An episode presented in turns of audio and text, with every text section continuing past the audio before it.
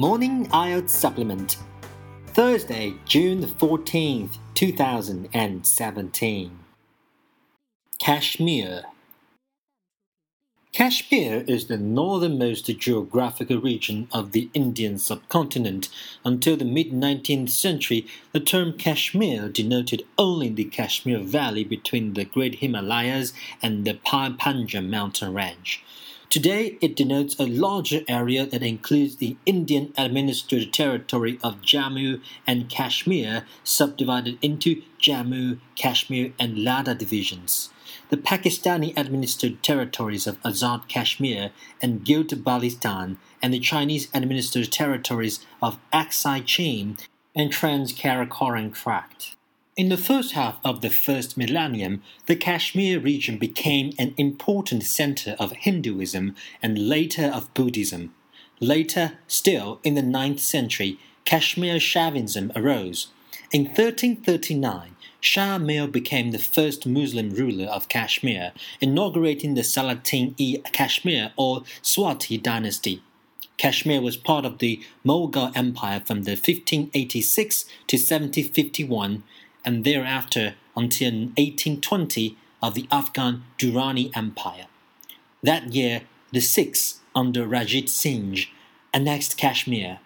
In 1846, after the Sikhs' defeat in the First Anglo-Sikh War and upon the purchase of the region from the British under the Treaty of Amritsar, the Raja of Jammu, Gulab Singh, became the new ruler of Kashmir. The rule of his descendants under the paramountcy or tutelage of the British Crown lasted until the partition of India in 1947, when the former princely state of the British Indian Empire was claimed by both Pakistan and India. It is currently a disputed territory administered by three countries India, Pakistan, and China.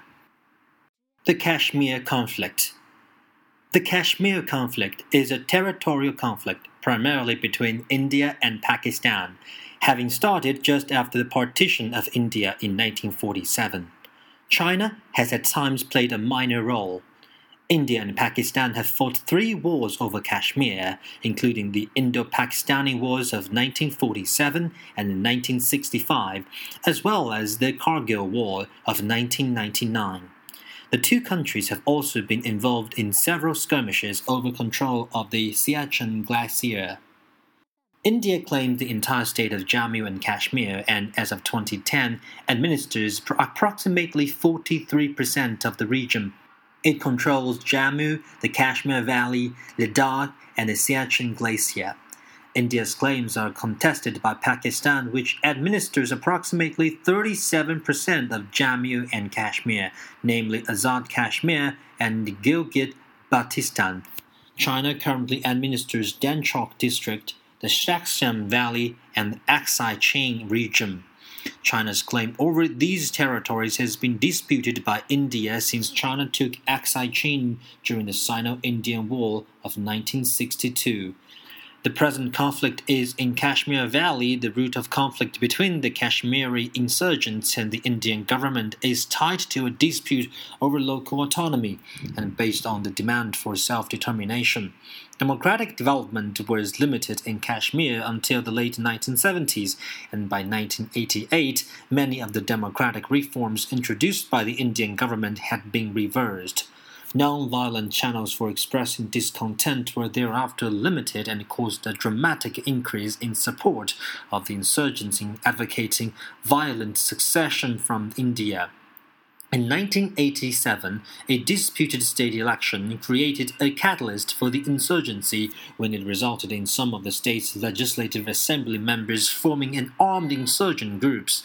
In July 1988, a series of demonstrations, strikes, and attacks on the Indian government began the Kashmir insurgency. Although thousands of people have died as a result of the turmoil in Jammu and Kashmir, the conflict has become less deadly in recent years.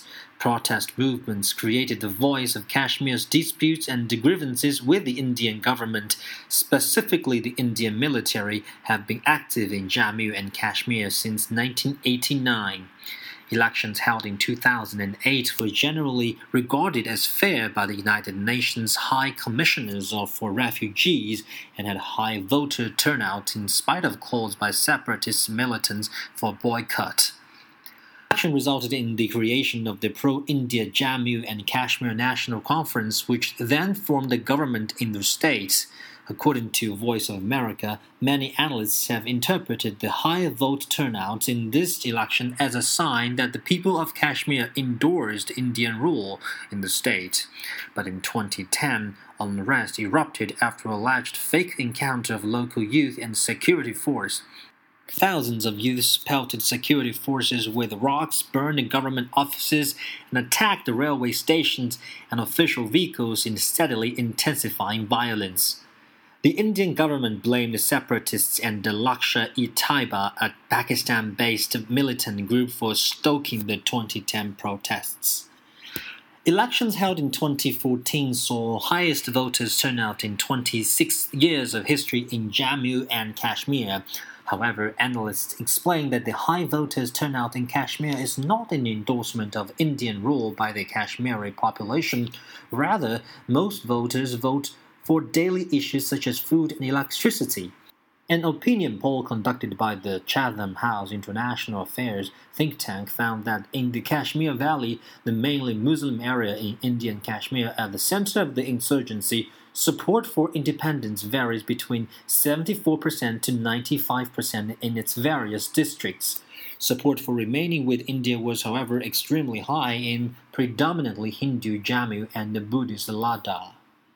Indian forces have committed many human rights abuses and acts of terror against the Kashmiri civilian population, including extrajudicial killing, rapes, torture, and enforced disappearances. Crimes by militants have also happened but are not comparable in scale with the crimes of Indian forces, according to Amnesty International as of June 2015. No member of the Indian military deployed in Jammu and Kashmir has been tried for human rights violations in a civilian court, although there have been military court martials held.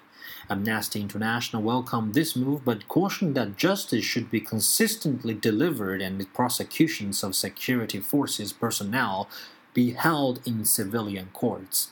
Amnesty International has also accused the Indian government of refusing to prosecute the perpetrators of abuses in the region. Kashmir's accession to India was provisional and conditional on uh, plebiscites, and for this reason had a different constitutional status to other Indian states. In October 2015, Jammu and Kashmir High Court said that Article 370 is permanent, and Jammu and Kashmir did not merge with India the way other princely states merged, but retained special status and limited sovereignty under Indian constitution. In 2016, the 8th of July to present, unrest erupted after killing of Hizbul Mujahideen militant Burhan Wani by Indian security forces.